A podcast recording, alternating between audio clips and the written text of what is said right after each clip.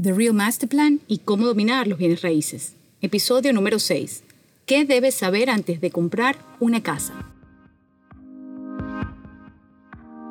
Bienvenidos a The Real Master Plan y cómo dominar los bienes raíces. ¿Estás listo para ser un verdadero empresario en bienes raíces? Perfecto.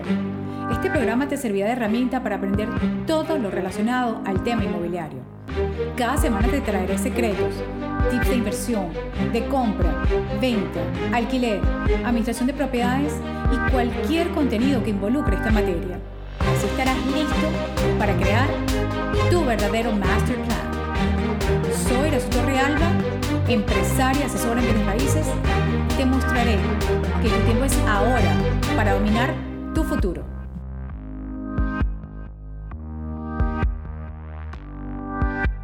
Voy entrando en materia, me tomo mi cafecito, que mire por dónde vaya, me lo he tomado más de la mitad, pero es lo único que me activa y es lo que de verdad les recomiendo todos los días para que empiecen sus mañanas de una manera chévere, ¿ok? Si no lo han probado, pruébalo, se lo recomiendo. ¿Qué realmente tienes que saber antes de comprar una propiedad? ¿Ok? Vamos a empezar con el número uno, que es elegir el agente inmobiliario correcto, el realtor correcto. Yo sé que uno de los sueños más bellos del mundo es tener tu propia casa y sé porque lo he vivido. Ahora, el problema está en que muchas personas creen que como todo, ese sueño lo pueden lograr solos o sin ayuda. Y realmente no es así. Y como yo les he dicho, el verdadero negocio se hace cuando compras una propiedad y no cuando la vendes. Aunque pensemos que en una casa donde vamos a vivir es un negocio, hay que verlo desde ese punto de vista para siempre tratar de sacarle lo mejor. Así que debes comenzar por el paso número uno y es elegir un buen realtor. ¿Y cómo lo haces? Bueno, les doy la única manera de hacerlo. Cuando te refieren, por referido, sí, referido, que te refieran a alguien, ¿ok? Es que ya las personas eh, sepan que este realtor te ayudó y le fue bien a ellos. Y además, ojo, muy importante, que la persona que te lo esté refiriendo también sepa, ustedes sepan que es una persona que es adecuada para hacerlo, ¿ok? Ahora, si no conoces a nadie, porque no, hay quien te lo refiera, solamente Google it y ya, y buscas por tu zona qué realtor es el más calificado. Y se los digo, no porque yo sea un realtor, ojo, sino que este proceso es muy importante y debe ser dirigido desde la A hasta la Z por un profesional en bienes raíces. Pueden buscar todas las opciones que consigan online y pasársela a su realtor para ayudarlo sería ideal, porque así ellos se van dirigidos más, tienen más conocimiento hacia dónde ustedes les gustan, qué gustos tienen ustedes, ¿ok? Así les hacemos más fácil el trámite de buscar no les recomiendo es hacerlo solo, porque aquí en la Florida, oigan bien esto, para los que no lo sepan, los honorarios o las comisiones del realtor no las pagas tú como comprador, sino el vendedor. Sí, señor, es como un regalo. Ustedes reciben el servicio completo y no pagan nada. Quiero que sepan que comprar una casa no es tan fácil. Así que la compra de una propiedad requiere de transferencia de una escritura, la búsqueda del título, que sea el correcto, y muchos otros trámites a nivel legal y financiero que requieren la supervisión o intervención de un experto para que todo salga chévere y no haya problema desde el día 1. Así que ahora, con esto, vamos al paso número 2, que debes saber qué tipo de hogar deseas y puedes pagar tú, porque eso son otra cosa muy importante. Antes que nada, debes saber que no existe una casa perfecta. ¿okay? Yo sé que es nuestro sueño, pero no existe una casa perfecta. Yo les he dicho muchas veces que no podemos tener lo mejor de todos los mundos. Entonces, ¿qué recomiendo? Bueno, mirar primero cuáles son tus necesidades y luego lo que tú quieres. Eso te dará una idea más o menos de la realidad de lo que debes buscar.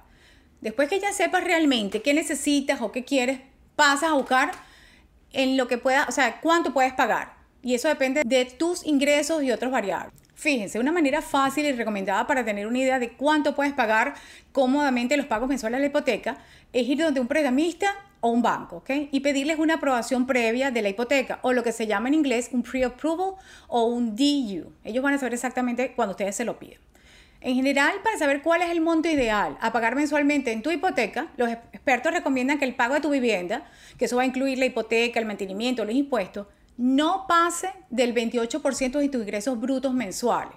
Entonces, para aplicarles un poquito de ejemplo, si tu ingreso mensual, ojo, acuérdense, antes de impuestos, es de 6 mil dólares, que es un promedio de ingreso más o menos a nivel general profesional, multiplícalo por 0.8 y verás que no debe pagar más de 1.680 por mes. Ese número ya lo había estudiado y por eso que se lo estoy diciendo así como de memoria. Así que también hay otras maneras, pero estaríamos aquí dos horas explicándoles y, de verdad que es mucho. Así que vamos a, tomar ese porcentaje como, como base, ¿ok? ¿Por qué les digo esto? Porque hay muchos que quieren ponerse a estudiar un poquito más y entonces se ponen a ver lo que es deuda versus los ingresos. o lo que se conoce en inglés como DTI o Debt to Income Ratio. Los prestamistas a menudo consideran que un puntaje DTI del 36% o menos es bueno. Entonces lo digo por si acaso ustedes son más, les gusta más buscar cosas. Vamos a, cada quien. Pero en manera general eso es. Así que sé que todo esto de números y cosas no les quiero confundir porque es fastidioso y no es tan divertido como pasar horas y horas viendo en casas en el internet. Pero créanme, les va a ahorrar la mitad del camino y van a lograr sus, sus sueños chévere. Y con esto vamos al paso 3 que debes saber cuántos serán tus, tus pagos mensuales aproximadamente. O sea, quieres, el paso 3 tenemos que saber cuánto más o menos son los pagos mensuales. Entre otras cosas que son importantes, está el puntaje de crédito o lo que se llama credit score. Este puntaje de crédito es una de las principales cosas que los prestamistas evalúan al, al momento de determinar las opciones de préstamo. ¿okay? Así que depende de esto, ellos ven las opciones que tenemos para cada uno de nosotros. Están las tasas de interés que nos van a dar y además para también darnos los mejores términos hipotecarios que, ellos nos pueden ofrecer. Entonces, los prestamistas prefieren un puntaje de crédito más alto, por supuesto, porque esto les demuestra a ellos que pagamos general al día y que pagamos bien. Eso es lo que se refleja. Entonces, si es así, es más probable que siempre paguemos la hipoteca y ellos están más seguros. Así que mi sugerencia es que siempre estén pendientes de su puntaje de crédito que sea bueno. Fíjense usted, en general un excelente puntaje de crédito es de 750 a 850, eso es excelente. Uno bueno, esto va dividido por categorías, es de 700 a 749. Un puntaje de crédito justo es de 650 a 699 y otro puntaje de crédito menor a 650 se considera pobre. Así que, en conclusión, para comprar en estos momentos, ahorita, debes tener por lo menos 680 de crédito. Hay muchos prestamistas que dicen que te consiguen con menos puntaje perfecto, por ejemplo, como 620, pero seguro que te van a dar un interés mucho más alto. Así que la idea es que tengamos un buen crédito. Tienes un puntaje de crédito, si tienes un puntaje de crédito bajo, vamos a suponer, yo les recomiendo dos cosas que podemos hacer, ¿ok? Una, esperas y subes tu crédito, o como dice, arreglas tu, tu puntaje de crédito a lo que es estimado bueno para una buena tasa de interés. Y dos, si quieres comprar, porque es una buena oportunidad el momento, y dices, ok, voy a comprar y asumir que el interés es alto, puedes comprar y luego puedes refinanciar. Eso sí, sabiendo que vas a pagar otra vez gasto de cierre. Pero repito, a veces las oportunidades son buenas y vale la pena. Así que esa es opción de ustedes, se puede hacer. Bueno, seguimos analizando qué factores se toman en cuenta para calcular el pago mensual de la hipoteca. ¿Está? Fíjense ustedes algo, el pago mensual de la hipoteca se calcula en función de tres factores. Uno es el monto del préstamo, por supuesto, mientras más se pide prestado, más dinero hay que pagar. Dos, la tasa de interés. Ya hablamos aquí que es importante el puntaje de crédito, ¿verdad? Y lo otro súper importante también sobre las tasas de interés para saber cuándo comprar es el porcentaje en que estén las tasas de interés en ese momento. Como por ejemplo ahorita, que están bajas como nunca han estado, lo cual es ideal para comprar. Así que es otra cosa importante analizar. Y tres, el monto de tu pago. Vamos al paso número cuatro de cuánto necesitas ahorrar para el pago inicial o lo que llama el down payment. Es la otra parte, ¿ok? Pero ahora, antes de hablarles del pago inicial, quiero decirles que por mi experiencia, lo ideal es siempre tener un poco de dinero extra aparte del inicial. ¿Y por qué les digo esto? Bueno, porque cuando uno compra, tú quieres llegar a hacer, ¿sabes?, tu casa de tus sueños, como hablamos antes, y quieres hacer remodelaciones o reparaciones. Así que yo les recomiendo que incluyan en tus cálculos al momento de comprar, más o menos, no tiene que ser eso, pero más o menos 1% del valor de tu propiedad y además les recomiendo tener más o menos de 4 a 6 meses del monto mensual, oigan bien, entre la hipoteca, los taxes y seguros. Porque a veces cuando tú compras en crédito, los bancos que te, te exigen que pongas en el momento de comprar un monto en una cuenta llamada escrow. Y sigo explicándoles qué es un pago inicial o down payment. Siempre que se compra una propiedad, a crédito, por supuesto, lo más seguro es que tengas que dar una cuota inicial. Claro, depende de tu préstamo y si tienes algún beneficio. Así que el pago inicial o la cuota inicial o down payment es la cantidad que se paga por adelantado para la compra de tu casa. Eso es así de fácil. Miren algo. Por lo general, la cantidad recomendada, ok, eso es recomendado, es el 20% del precio de la compra. Ustedes habrán oído que hay, ciertos programas de préstamo donde el monto del pago inicial puede ser tan bajo como un 3.5% o hasta un 0%. Por ejemplo, si has servido en el ejército o eres veterano, es un 0%. Otras cosas, un pago inicial del 20% te permite evitar pagar un seguro hipotecario privado o lo que se llama PMI. Les voy a dar un ejemplo de cuánto sería si agarramos como referencia el precio mediano del valor de las viviendas actualmente, que es aproximadamente 300 mil dólares aquí en la Florida. El pago inicial promedio del 20% sería fácil, 60 mil dólares. Ok, ¿y qué es este seguro hipotecario privado? Ustedes dirán, bueno, ¿qué es esto? Un PMI. Es un seguro, o mejor dicho, es una prima, pues, que protege al prestamista al banco en caso de incumplimiento del préstamo. Si ustedes no cumplen, eso está asegurado, su dinero está asegurado con ese préstamo.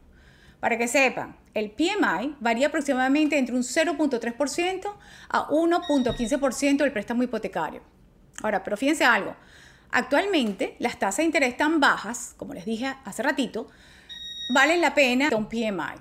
A mi parecer sería un movimiento inteligente desde una perspectiva de ahorro a largo plazo, ¿ok? Sino también, parte de eso, otra cosa que puedes hacer es que una vez que tengas al menos el 20% del capital pago, es decir, tú agarraste tu préstamo con menos del 20%, pero ya diste suficiente y ya, ya tienes capital pago un 20%, le puedes pedir a tu prestamista, a tu banco, que cancele ese PMI. Pero si no, se les olvida lo que sea, para que sepan, una vez que tengas un 22%, sí, 22% es el número exacto, de capital, el prestamista debe cancelar automáticamente la cobertura de PMI. Ok, listo. Ya hablamos de lo que es ideal de tener un 20%, ¿verdad? Bueno, por lo menos eso es lo ideal. Pero ¿qué pasa si no tienes el 20% o incluso el 10%? Bueno, hay muchas opciones. Aquí es donde vuelvo a tocar el tema del por qué es bueno estar guiado por un realtor o lender con conocimiento.